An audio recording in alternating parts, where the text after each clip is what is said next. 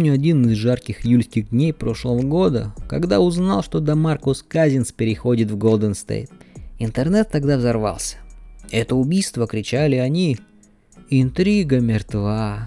Боб Майерс, сукин ты сын, сломал нашу лигу, убил самое святое. И весь сезон я старался не обращать внимания на вопрос чемпионства. Ведь он казался решенным априори, и здесь не было предмета спора. Я искал маленькие радости. Утешался трипл-даблами Никола Йокича, прогрессом Джарена Джексона Джуниора. А лига оказалась живее всех живых. Это Сергей Фролов в эфире подкаст «Ранчо», выпуск номер 4. Сегодня мы подводим итоги сезона. Позади финал плей-офф НБА. И это главная тема выпуска. Кроме того, я отвечу на ваши вопросы, которые вы задавали в Инстаграме и в Телеграме. И мы немного поговорим о женском баскетболе, как же без него, и обсудим э, возможные слухи, перспективы команд на межсезонье и прочее актуальное. Погнали!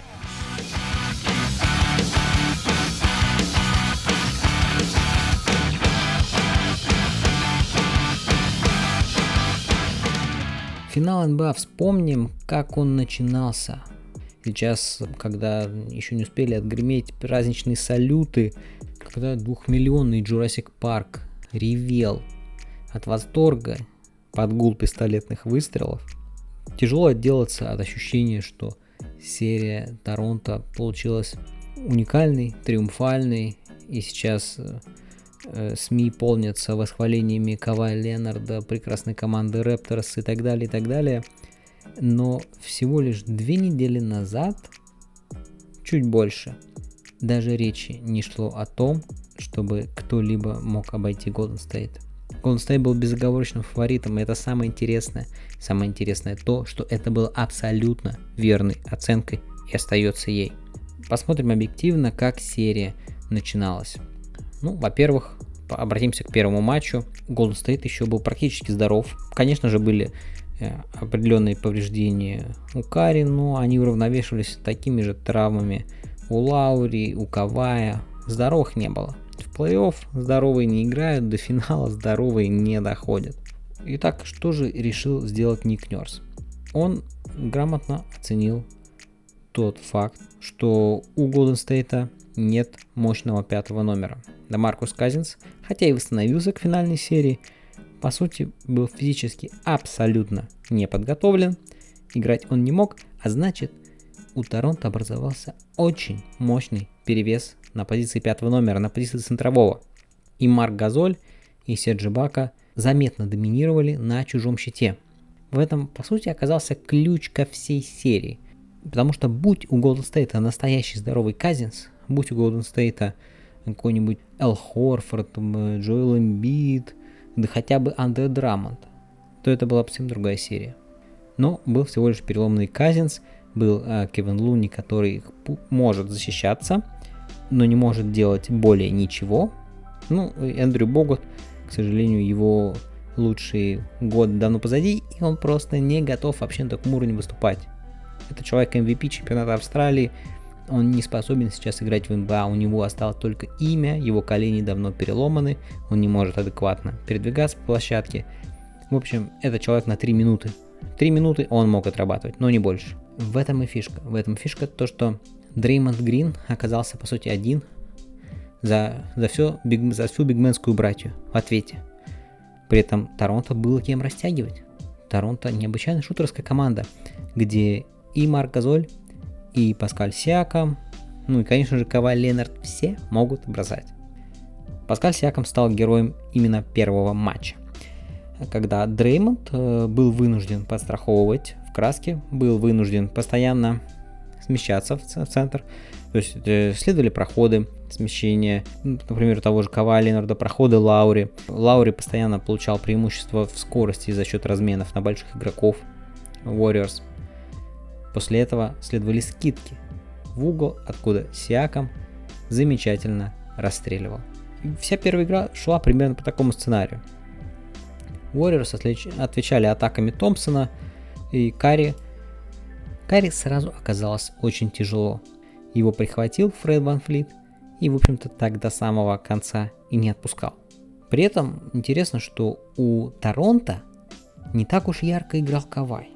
Если посмотреть, примеру, на цифры первой игры, там у Кавая э, было всего 14 бросков с игры, а у Сиакама было 17, у, у Газоля 10. То есть Кавай не очень сильно выделялся, он не так уж, чтобы доминировал, конкретно в ходе игры, в розыгрыше. Он не был основополагающим, он не был краеугольным камнем поначалу. Именно за счет того, что это происходило потому, что сам Кавай был в целом закрыт Андрей Гудалой, по нему работали персонально. А вот у остальных появля, появлялось пространство, появлялось пространство для маневра. Сиаком был единственным кинжалом в первом матче. Этого хватило с лихвой. Очень слабая игра Казинса, вся скамейка, в общем-то, никакая. Единственный Карри и Клей.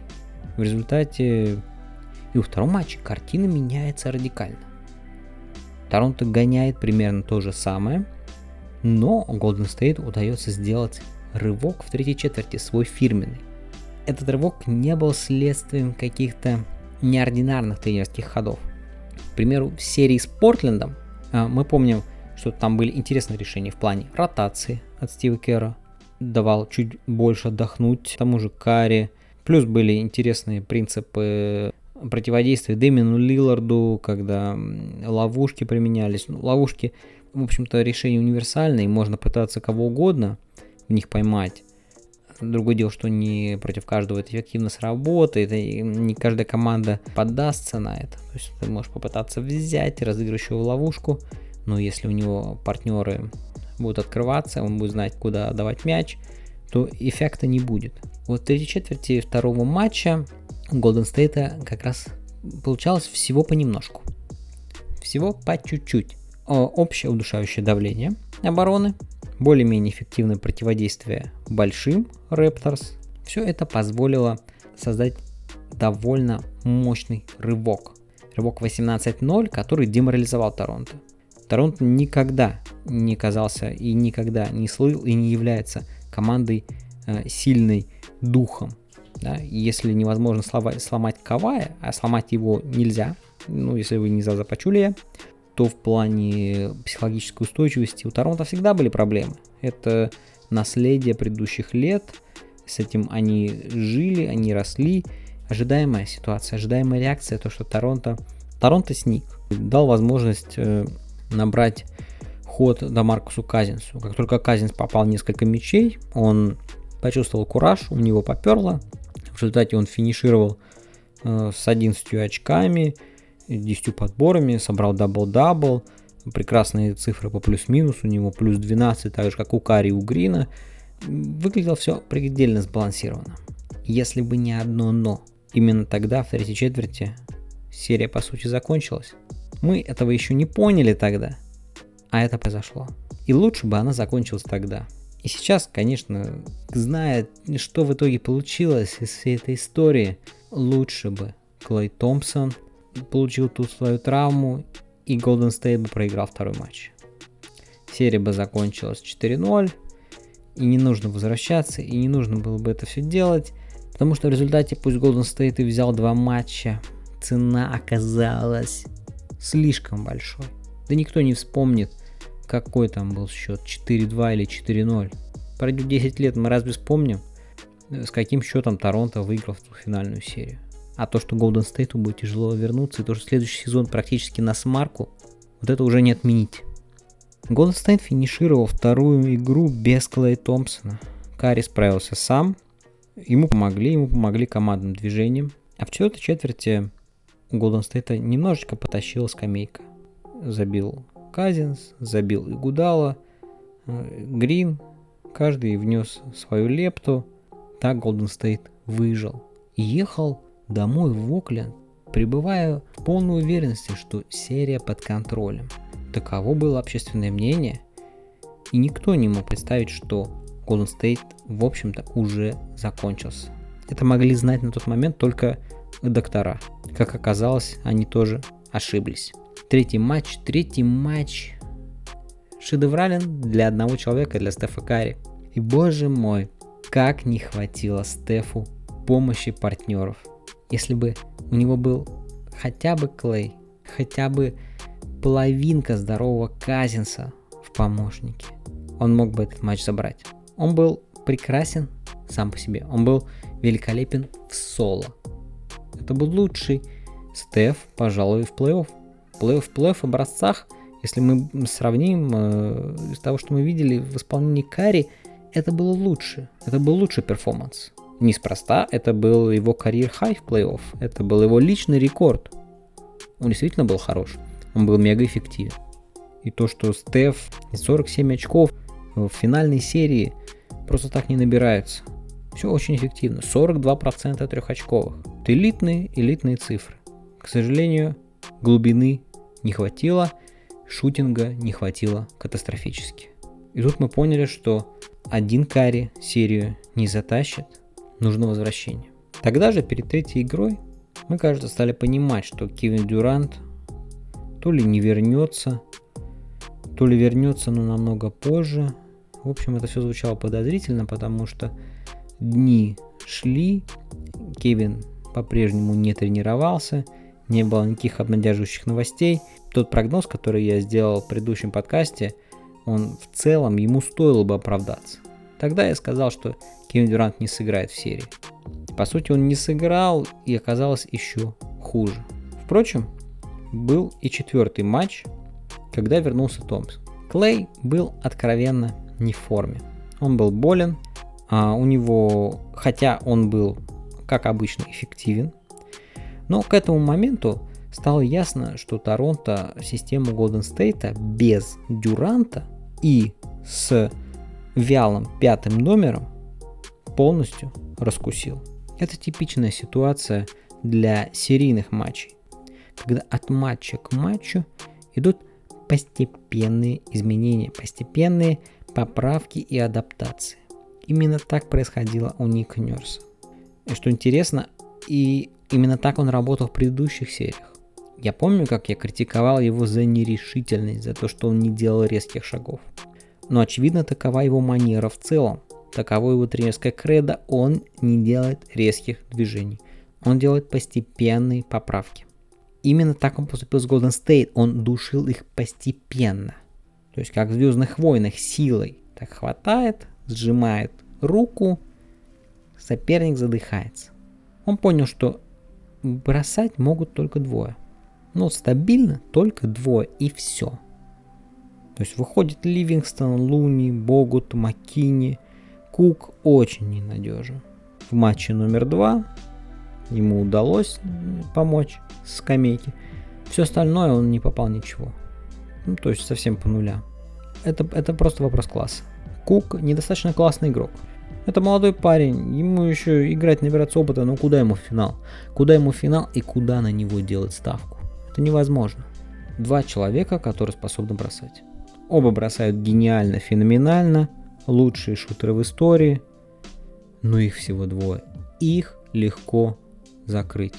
Да, Кари удавалось подлавливать, когда делал рывок к кольцу, затем получал заслон, конечно же, от мяча, выбегал, на него смещались двое. Это освобождало игроков. Это освобождало и Гудалу, Грина, рывки были, Макини. Это происходило. Кари использовал это.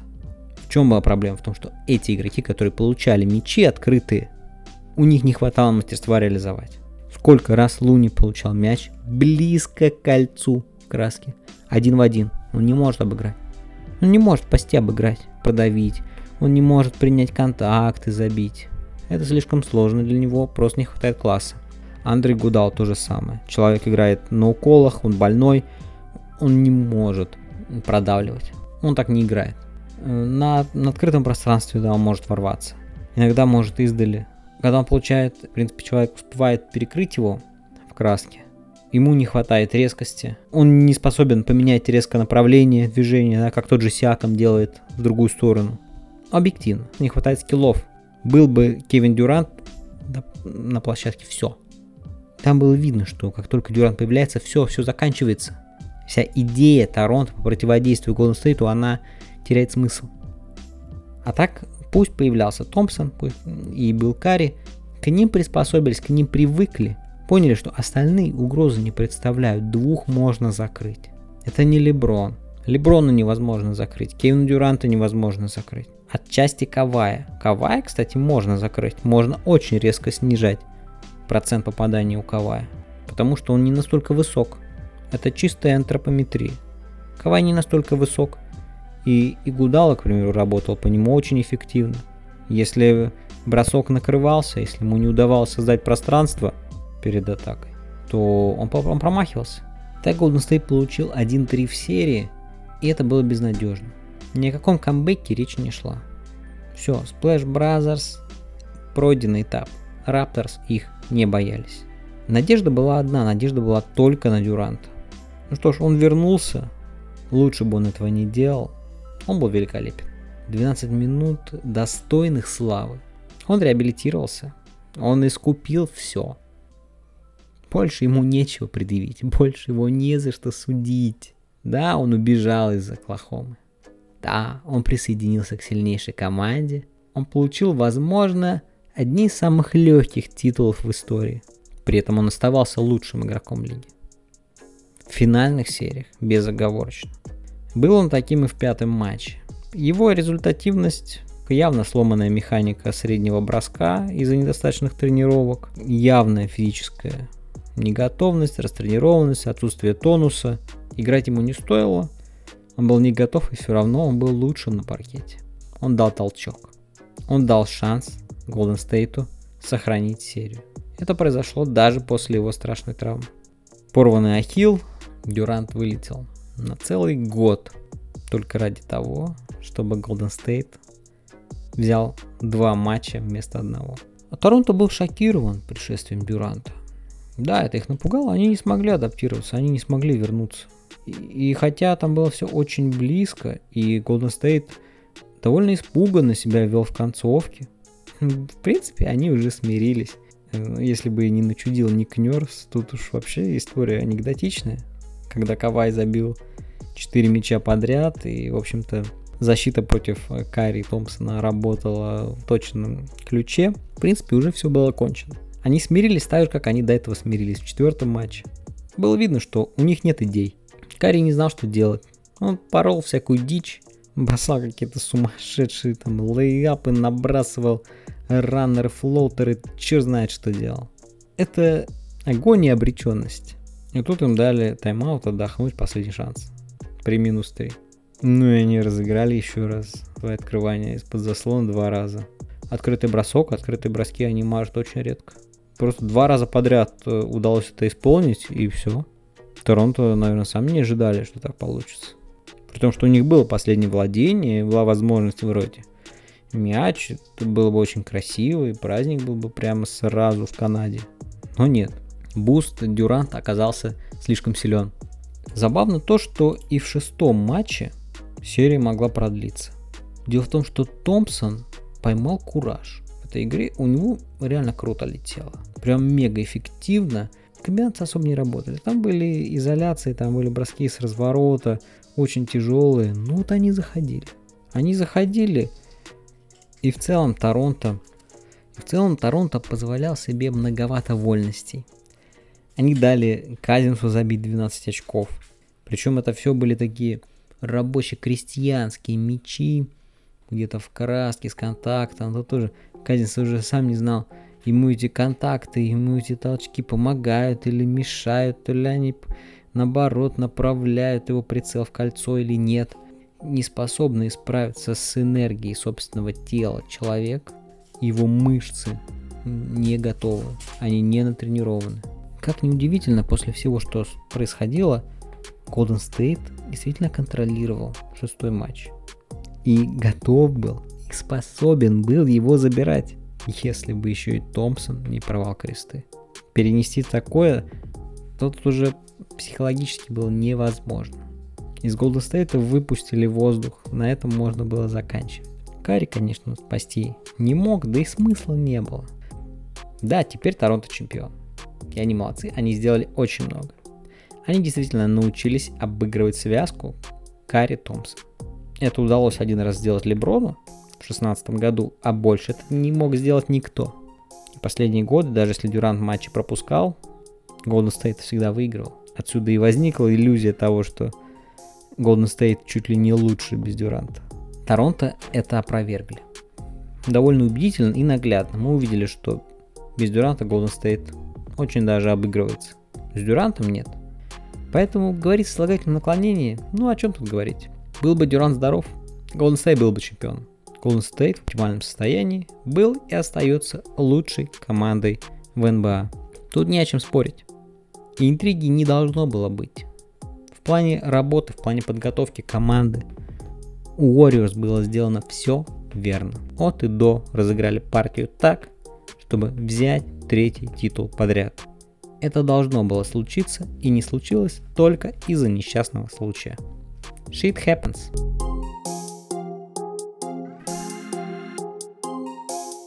Прежде чем мы перейдем к вопросам, хочу сказать несколько слов о женской NBA, которая набирает обороты. Это реально крутая лига, ребята. Connecticut Sun сейчас безоговорочный лидер регулярного чемпионата. И это сенсация. Объясню почему. Они потеряли своего главного скорера. Ну вы представьте, Кевин Дюрант уходит из Golden State, и Golden State становится правду лучше. Что-то подобное произошло с Сан они обменяли Чини Агвумики, своего самого результативного игрока в прошлом сезоне, сидящая под ней Джонквел Джонс оказалась ничем не хуже, а по скиллам может быть даже интересней. У нее и отличный степбэк, и подбор, и защита, все есть. Коннектикут оказался гораздо более интересной командой, чем Лас-Вегас, о котором так много говорили. Лас-Вегас собрал себе звезд, топовых проспектов выменял MVP прошлого года Лиз Кэмбридж, однако командной игрой у Лас-Вегаса пока не пахнет. Между прочим, главный тренер у них это известный, титулованный чемпион в составе Детройт Пистонс Билл Ламбир. Он давно уже работает в женской лиге, достаточно авторитетный специалист среди женщин. Именно его привлекли в Вегас, чтобы строить контендер. Также довольно круто выглядит Лос-Анджелес Спаркс. Сестры Агвумити в порядке. Отсутствие Марии Вадеевой особо не ощущается. У Спаркс хорошая глубина состава. На данный момент э, сестры Агвумити и Грей тащат Спаркс, неплохо держатся. И даже отсутствие Кэндис Паркер, которая пока лечится, не сильно сказывается, не сильно страдает. Миннесота Линкс, которую я так много хвалил, потихонечку откатывается вниз. Это ожидаемо. Команду мучают травмы. Симона Агастис по-прежнему больна. Порвала кресты Джессика Шепард. Это центровой новичок, очень талантливая девушка, высокая, мощная, которая смотрит на площадку с хорошим видением паркета. Очень жаль. Молодая дебютантка получила травму. Немного сдала обороты на физоколье, который я так э, сладостно расписывал в прошлом подкасте. Обещал, что она будет играть здорово. Она играет неплохо, но, к сожалению, нестабильно, как и подобает новичку. Ее бросок тоже раз на раз не приходится. А в Миннесоте Одиссе Симс здорово заиграла, обмененная из LA. В целом, чем хороша женская лига? Она интересна тем, что там всего 12 команд, за ними удобно следить. Меньше игроков, проще наблюдать за перемещениями, проще наблюдать за системами, запоминать тренеров. Но если когда ты весь погружен в НБА и смотришь за всей этой массой, там более 500 игроков приходится держать в голове, это тяжело. А в женском баскете намного проще и сезон короче. Вы представляете, регулярный сезон 34 матча, никаких 82. И это прекрасно. Во-первых, они играют не каждый день. Команда играет 2-3 матча в неделю. Это очень удобно. Можно посмотреть все матчи своей любимой команды. А в мужской НБА вы так делаете? Вот вы фанаты, скажите, вы смотрите 82 матча своей любимой команды. Я никогда так не делаю и никогда даже мне в голову бы не пришло. Очень большая часть матчей из 82, они проходные. Никому они не нужны. Там дают отдыхать звездам, пробуют выпускают молодежь, экспериментируют.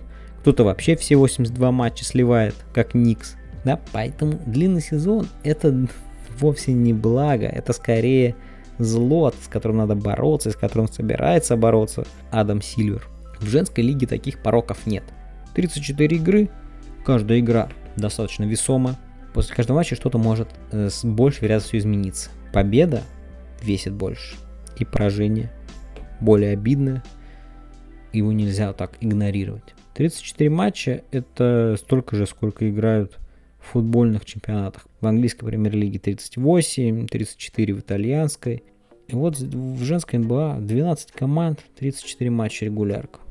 Кстати, началось голосование на матч всех звезд. Я надеюсь, что и Джон Кал Джонс туда попадет, и Жасмин Томас, совершенно прекрасный, разыгрывающий, и во, во многом за счет нее Коннектикуту удалось поднять свой defensive рейтинг. Действительно, очень кусачая оборона, очень активно на периметре работают. Одно удовольствие наблюдать. Феникс, там Девана Баннер, в отсутствие Дианы Таурази, она вытворяет, э, ну, совершенно невозможно. Вот так тащит. Настоящая суперзвезда. Хотелось бы, чтобы ее ценили больше. Сейчас она пока еще в тени Дианы. Но когда Таурази закончит карьеру, я надеюсь, что э, Бонера по достоинству будут ценить. Она клатчер, снайпер со всех точек. Она высокая. В этом плане в женском баскетболе Девана Баннер похожа на Кевин Дюранта по манере. Поясню, то есть она э, находит мисс-матч против соперника ниже, она очень эффективно атакует. Размены в исполнении Девана Баннер не убийственны, смертельны. То, что вытворяет Девана Баннер на площадке, ради этого во многом и стоит смотреть женский баскет. В этом азарт, в этом динамика, в этом энергетика женского баскетбола. Когда видишь, что женщины зажигают ничуть не хуже. Ни по технике, ни по высоте прыжка. Нет, не в этом фишка. В энергии, в мощи, в спортивном характере. Вот что круто в женской лиге. Вот ради чего ее стоит смотреть. Лига набирает обороты. Следите за обновлениями, я буду рассказывать о самом интересном.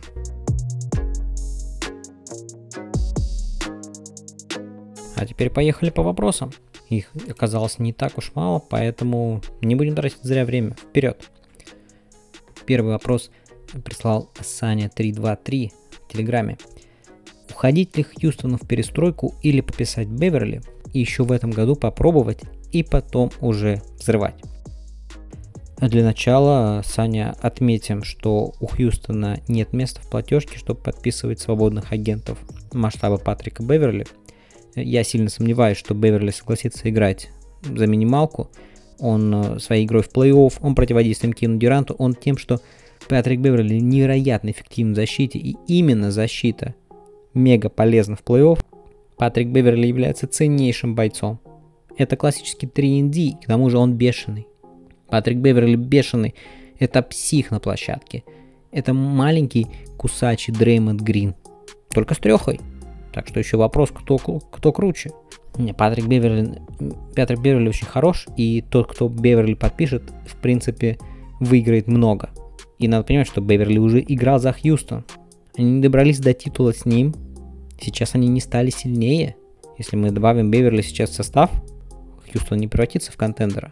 И вообще вопрос о перестройке применительно к Хьюстону ставить невозможно. Это какой-то оксюмарон. Взорвать Хьюстон – по сути, это только обмен Джеймса Хардена. Ну, это же безумие. И это не имеет никакого смысла.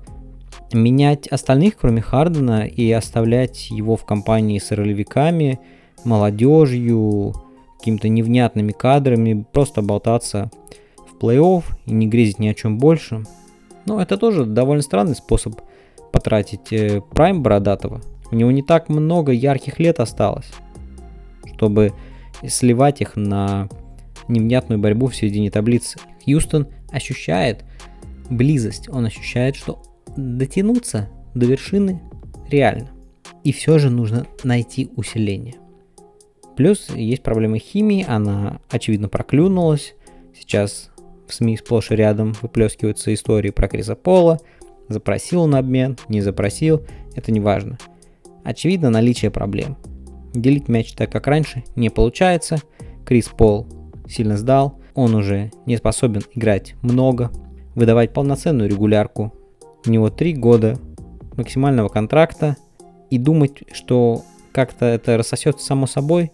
Ну, через два года рассосется, этот контракт станет даже не таким плохим, за него можно будет выручить что-нибудь другое толковое. Но как прожить эти два года? И кто мог бы согласиться забрать себе пола? Та еще дилемма. Вообще размышлять о действиях возможных Хьюстона довольно легко. Это примерно как посчитать 1, 2, 3, 4. Потому что у Хьюстона всего 4 игрока. Мы считаем до 4, потому что Хардена не считаем, мы выводим его за скобки. И остаются Капелл, Пол, Такер и Гордон. Такера давать нельзя, потому что это ценнейший элемент защиты и системы Майка Д'Антони в целом, поскольку он обладает хорошим броском с места. Итак, Такера трогать нельзя. Гордона, с одной стороны, вроде можно тронуть, а с другой, он очень стабилен. Это полезнейший игрок. Это именно тот, кто ломается пол, выходит Гордон и все работает. Во многих смыслах Эрик Гордон не хуже Криса Пола. А в проходах уже лучше. Потому что с проходами у Пола беда. Все, первый шаг закончился. Резкости больше нет. Плохо, когда нет промежуточных активов. Нет молодежи внятной. По сути, команда, команде остается уповать на то, что удастся выцепить кого-то здесь и сейчас. Это будет непросто, это будет стоить многих пиков, это сильно ударит в перспективе, в плане стратегии. Боюсь, что кончится огромный флоп. Когда придет время заканчиваться Хардену, Хьюстон ждут долгие годы безвременье и прозябания. Потому что смена поколений не проглядывается, и море явно будет тянуть до последнего, он не будет взрывать, он не будет перестраивать и получать много активов. Поэтому что делать Хьюстону? Хьюстону стоит оставаться Хьюстоном, следовать своей системе и надеяться на лучшее. Еще один вопрос от Сани 323. Что делать с Востоком? И если уйдет Кавай на Запад, то на Востоке останется две команды, Милоки и Фила. По скрипту. Даже если Ирвинг перейдет в Бруклин, это будет порнография. Я не перестаю удивляться тому, как мои читатели и слушатели умудряются не обращать внимания на Бостон. На, на Востоке никак не может остаться двух команд, потому что Бостон по-прежнему в строю. И очищение Кари Ирвингом пойдет Селтикс на пользу, не вовсе не ослабит их, поверьте. Более того, у Бостона намечаются довольно неплохие перспективы. Они останутся без Элла Хорфорда, Кари Ирвинг свалит куда-нибудь в Бруклин. И даже если это будет порнография, это будет все равно весело. А у Бостона появляется возможность сманеврировать. Активов-то достаточно много. Много средних игроков, много ролевиков. Из них можно строить пакеты. Из них можно выменивать кого-то. Да, с Майком Конли уже не получилось, Конли обменяли в Юту. Но есть и другие интересные варианты. Почему бы не выменить того же Брэдли Билла? Это же будет огонь, огнище. Так что Бостон списывать не стоит. Восточная конференция, безусловно, по качеству проигрывает Западу. Но это не значит, что там нет хороших команд. Просто разрыв между богатыми и бедными на Востоке, условными. Разница между Милоки и Никс, да, она тотальна. Но при этом есть мега талантливая Филадельфия, Милоки, где полный набор, Индиана, которая с возвращением Маладипа и, возможно, приходом Рики Рубио будет классно смотреться. Это тренерская команда с отличной рукой, обученная. Еще один фактор, который сделает интересным не только Восток, но и Лигу в целом, это, безусловно, реформа драфта, реформа процентов в лотерее. Поскольку танкинг, чистопородный танкинг, откровенный слив, теряет смысл. Мы увидели, кто выиграл лотерею драфта в этом году. Это Pelicans, которые не сливали и не танковали. Они выиграли лотерею. Это новая реальность. Никс сливали сезон, откровенно. Худшая команда лиги с запасом. Всего лишь третий пик. Лейкерс не сливали сезон. Четвертый пик. Разница в одном номере. Один номер между командой, которая претендовала на плей-офф до последнего месяца, и команда, которая даже не начинала за него бороться. Танкинг больше не актуален. Идея а-ля Филадельфия э, эпохи Сэма Хинки. Это все, это история. Глеб Кадун спрашивает, что думаешь о невыходе Лейкерс в плей-офф? Видит бог, я не желаю зла Лос-Анджелес Лейкерс. И я готов признать, что не случись травмы Леброна, они могли бы быть, ну скажем, четвертыми на Западе. И они вполне могли бы проходить во второй раунд. Почему нет? Они что, не обыграли бы какую-нибудь Юту? Да нет, вполне могли. Вот какова сила обстоятельств. Сослагательное наклонение, будь оно неладно. Все могло повернуться иначе. Однако где тонко, там и рвется. Если у Леброна был фактор риска, возраст, износ организма, для человека, который играет с 18 лет, проводит огромное количество матчей, прошлую регулярку 82 матча отпахал и проводил по все 48 минут в плей-офф в отдельных встречах. Вот плоды. Он порвался. Поэтому неудача Лейкерс во многом случайна. Когда она произошла, когда Леброн сломался, тут же мы получили огромную массу подтверждений своим наблюдениям. Это вообще очень легко. Находить доказательства, объяснения, подтверждения уже случившемуся. А если бы Лейкерс были в плей-офф во втором раунде, то никто бы не говорил о Робе Пелинке, о Джини Басс. И Мэджик Джонсон, возможно, даже и не уволился бы. Не было бы всех этих скандалов. Все упирается в паховые кольца Леброна Джеймса. Вот такая вот судьба злодейка. Лейкерс не повезло, они покатились с горы. Другие команды оказались крепче и надежнее. Тот же Хьюстон в начале сезона вовсе не приуныл, когда был травмирован Крис Пол, когда Джеймс Харден пропускал матч. Нет, они выдержали. Они выдержали. Харден тащил в одно лицо. С Лейкерс такого не случилось. Там не было глубины состава, там масса проблем, кучу засранцев собрали. И вот и получили результат. Вася и Димуля Гридин задают похожие вопросы. Переподпишут ли Golden State Clay и KD? И как думаешь, останется ли Дюрант в Golden State? По поводу Клея тут э, особых сомнений нет. Ему нужно оставаться в Golden State. Никуда им не нужно уходить. Это, это фундамент Warriors. Не, не нужно ему дергаться, искать от добра добра. Абсолютно. Точно такого же мнения придерживается Боб Майерс, генеральный менеджер Warriors он будет предлагать Клею максималку без вариантов. Клей более-менее адекватная травма, разрыв крестообразных связок, после нее возвращаются, достаточно успешно восстанавливаются, трагедии нет. Клей вернется, он вернется уже в следующем сезоне, если отсчитывать сейчас от июня, ну, к весне. К весне он вернется, если к тому моменту Golden State э, попадет в плей-офф, будет идти в зоне, то Клей еще повоюет за выход в финал конференции, а то и в большой финал. Что касается Дюранта, по слухам, есть команда, которая готова бросить в него максималкой даже сейчас, когда он болен, когда непонятно, каким он вернется после травмы, все равно желающие есть, потому что э, Дюрант это мечта. Как и Леброн, это лучшее, что есть. Это фантазия о том, что все изменится в одночасье.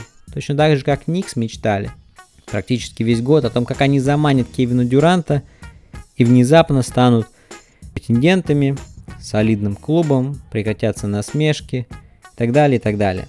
Кем Дюрант стоит того, чтобы рискнуть. Но нужно ли это самому Кевину? Как по мне, лучшее место, чтобы возвращаться после такой жесткой травмы, как травма Ахилла, это место, где с тебя не будет особого спроса, где не будет завышенных ожиданий. Это Golden State. Если Дюрант пропустит сезон и потом вернется в Golden State, это будет легко, органично, уютно и понятно. А его возможные недостатки и пробелы будет легко замаскировать общей мощью, слаженностью и выстроенностью системы Golden State. В условных Никс возвращение Дюранта после Ахилла из этого может получиться какая-то хренотня. Поэтому прямо сейчас либо активировать опцию на 31 миллион, которая у Дюранта есть, и выходить на рынок в следующем сезоне. Но опять же, он не успеет показать, в какой он форме находится. И это будет опять прыжок веры для кого-то, либо подписывать максималку прямо сейчас с возможностью обмена. Это выгодно для Golden State, в перспективе это даст им возможность выручить за Дюранта очень много активов. Там дешево не отделать, там будет не один пик первого раунда и какие-нибудь хорошие игроки. Это даст возможность Golden State дальше комфортно существовать э, на базе своих Splash Brothers и Дреймонда. Хотя я бы от Дреймонда тоже избавился. Будущего я у него не вижу, он деградирует. И в этом плей-офф, хотя он собрался на него, по сравнению с лучшими образцами Дреймонда, это регресс. Это не тот Грин, который был. И пока еще не все это осознают, было бы хорошо от него избавиться за хорошую компенсацию. Кэплит Невис спрашивает, что думаешь по Зайону? Заиграет ли в НБА? Э, скажу откровенно, я не смотрю матчи NCAA. Я не видел Зайона в игре, только по хайлайтам. Конечно, я читаю всевозможные репорты, блоги, рассказы подкастеров о Зайоне Уильямсе. Я далек от хайпа по поводу Зайона. У меня к нему только один вопрос. Парень, почему ты не бросаешь? Сейчас бросают все. И вот на драфте появляется баскетболист, все в восторге от него, рисуют из него нового Леброна, но он не умеет бросать. Ну как так? Можно ли научиться? Да. Можно ли научиться быстро бросать? Нет. Это не так просто. И главное, нужно хотеть над этим работать. Он у нас один уже появился, Бен Симмонс, который просто отказывается это делать. И Зайону легко соблазниться и быть таким же. Забивать красивые данки, врываться в краску, играть на атлетизме. И тем не менее быть ограниченным, быть неэффективным, не иметь способности растягивать оборону, не угрожать издалека. С точки зрения современного баскетбола, это такие жесткие ограничения, которые невозможно игнорировать. Поэтому лично я за Йона скептик. Никакого хайпа. Уровень хайпа zero. Пусть сначала начнет играть. Тогда посмотрим. Пользователь с непроизносимым ником YGHT спрашивает, кто будет главным конкурентом Lakers в следующем сезоне? Ну, если коротко, то главным конкурентом Lakers будет их злобный брат-близнец Clippers. Особенно, если они подпишут Кавая. И вообще, мне кажется, немножко забавно ставить вопрос о конкурентах Лейкерс. А почему это конкуренты будут у Лейкерс? Лейкерс что у нас контендер? Два суперстара, один из них абсолютно стареющий, а другой склонный к травмам. Так ли это много? У нас есть два суперстара в Хьюстоне. У нас есть, у нас есть суперстары в Голден Стейте. Количество можно считать по вкусу. У нас есть прекрасные суперстары в Портленде два суперстара, Макколлум, Лиллард и очень классный Нуркич. И кое-какой приличный обвес из ролевиков. И это не делает команду контендером. Отнюдь. А у Лейкерс пока вообще... А у Лейкерс пока вообще конь не ночевал. Поставить двух игроков в чисто поле еще не значит собрать контендер. Пока от этого далеко. Алексей Пак 20. Как думаешь, были бы шансы у Торонто, если бы Кейди не травмировался? А, нет, конечно, никаких шансов бы не было. И если бы не травмировался Клей, тогда было бы, скорее всего, 7 матчей. Думаю так. Была бы мега упорная борьба, наверное, все 7 игр. Ох, красиво было бы. А с Дюрантом, не, с Дюрантом Golden State довольно уверенно бы разделался. Я думаю, 4-1 было бы. Ну, один матч позволили бы забрать. Так, чтобы не слишком обидно было в целом нет, Дюрант настолько меняет свою игру, он, он центр тяжести, который перемещает гравитационные поля на площадке. При его появлении Карри и Клей получили бы кучу свободного места. Ну или просто Дюрант наваливал бы сам, если бы Торонто продолжал удушающую тактику против Splash Brothers, то Дюрант наваливал бы сам, и, к примеру, Кавай не мог бы его остановить. Да и без разменов было бы никак не обойтись. Ну, у Дюранта уникален перевес в росте, в сочетании с техникой, качеством броска, агрессивностью. Тут нечем крыть. Так не умеет даже Леброн. Никита удачен, постоянный читатель. Привет, Никита. И болельщик Милоки при этом. Спрашивает, каковы шансы Милоки стать чемпионом НБА? Ну, многое зависит от решимости перекроить состав. Сейчас у Милоки дефицит маневра, забитая платежка, им нужны обмены. Динамика, вариативность, этого не хватает. Они связались с Эриком Блэдсо, подписали контракт. Я считаю, это правильное решение, потому что иметь неплохого, да, у него куча недостатков, но защищается неплохо по мячу, он быстрый, в принципе, может решать один в один. Э, для плей-офф довольно ограниченный, разыгрывающий. И все же иметь Блэдсоу на адекватном контракте, и в него же не максималка кинули. Если бы там было 30 миллионов, да, безумие. Но когда мы говорим о 17 миллионах для Блэдсу, это нормально. Это скорее актив, чем пассив. В случае чего это можно поменять. Поэтому оставить Блэдсу, пожалуй, верно. Стоит ли подписывать всех остальных? Миддлтона, да. Миддлтона надо оставлять. Это надежный, стабильный элемент с теми скиллами, которые требуются тренеру Буденхольцеру. А вот дальше нужны игроки, способные играть немножко только в бросковый баскетбол играть невозможно. Я бы задумался об отказе от Брука Лопеса. Во всяком случае, давать ему очень жирный контракт, я считаю, будет ошибкой. Милоки, скорее всего, это сделает, и это будет ошибкой, потому что Брук Лопес не играет в краске. Это ограничивает Милоки. В плей-офф это очень жестко ограничивало. Потому что только один Янис атаковал краску – по сути, завело их в тупик в серии против Торонто. Поэтому шансы Милоки очень даже неплохие в следующем сезоне, когда у нас в любом случае будет период безвремени, возможный период смены власти, определения новых фаворитов. Но им нужно куда-то сбросить э, тот шлак, который они накопили в платежке.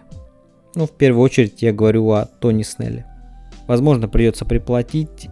Они уже много отдали пиков. Они отдали 4 вторых пиков за Николу Миртича, который толком не пригодился. И его как раз продлять не стоит. В общем, менеджерам надо поработать, почистить и подписать полезных игроков. Обязательно обмены. Без обменов чемпионский пазл точно не сложится, потому что нужно, нужно добавлять. Нужно выжимать. Брать здесь и сейчас. А как Торонто сделал?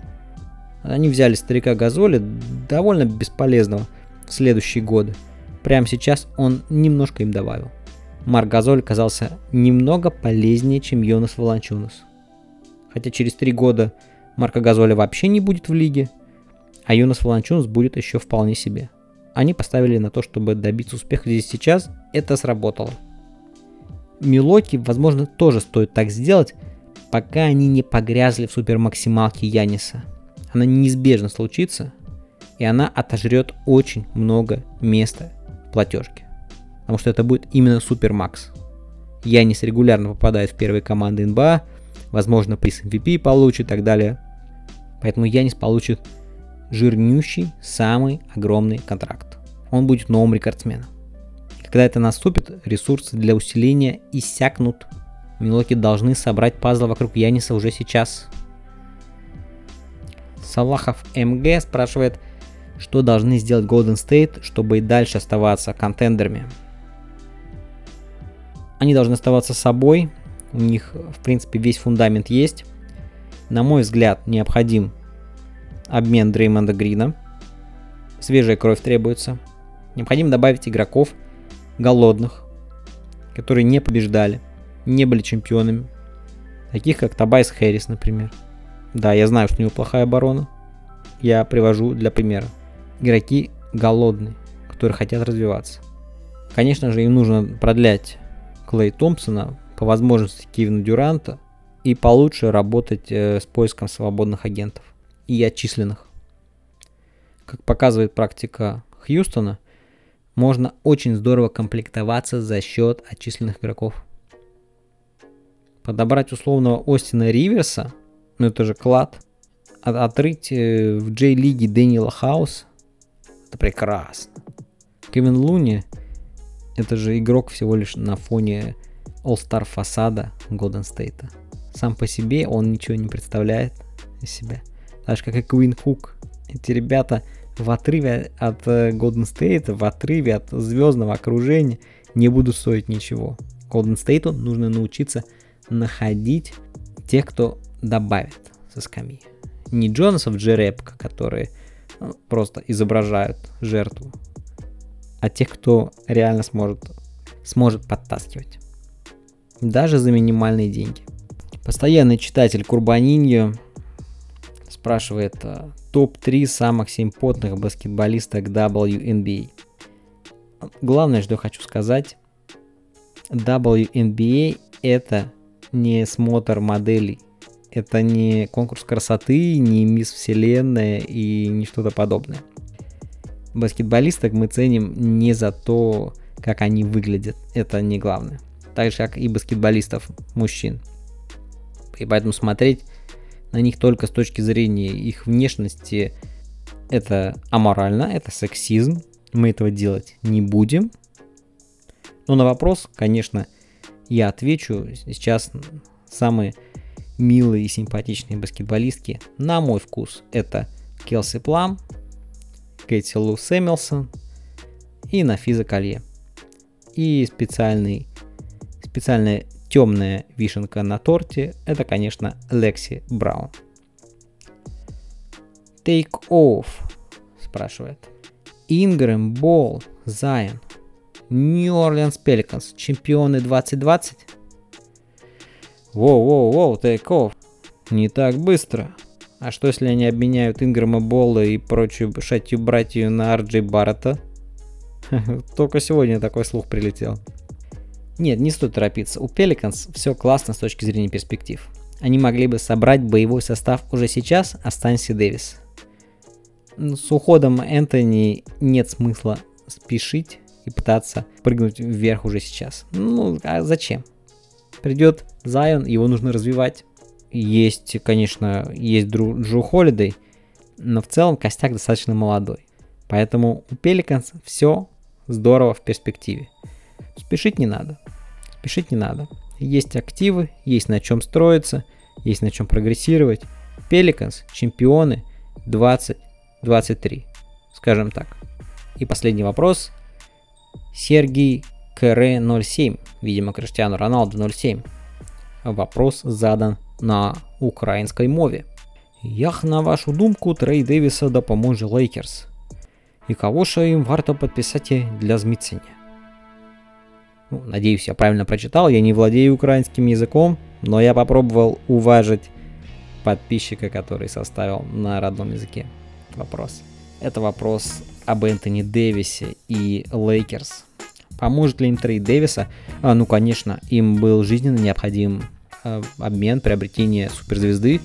Понятно, что это должен был быть именно Дэвис, потому что это то, о чем договорились Дэвис и Леброн прошлой поздней осенью. Они этот трейд между собой обмозговали, решили и исполнили. Они принудили менеджмент обоих клубов и Нового Орлеана и Лейкерс осуществить свою договоренность. Они встретились, ударили по рукам, а вы уже вертитесь как хотите. Поэтому исход оказался закономерным. И хорошо еще, что Пеликанс смогли получить достойную компенсацию, смогли вытащить по максимуму из Лейкерс. А кого еще Лейкерс нужно подписать для усиления? Я тут попробовал на днях поразмышлять об этом в Инстаграме, и уже тогда я задумался, что так ли им нужны еще суперзвезды? Так ли им требуется Кембо Уокер, Джимми Батлер, Кари Ирвинг или кто-то еще?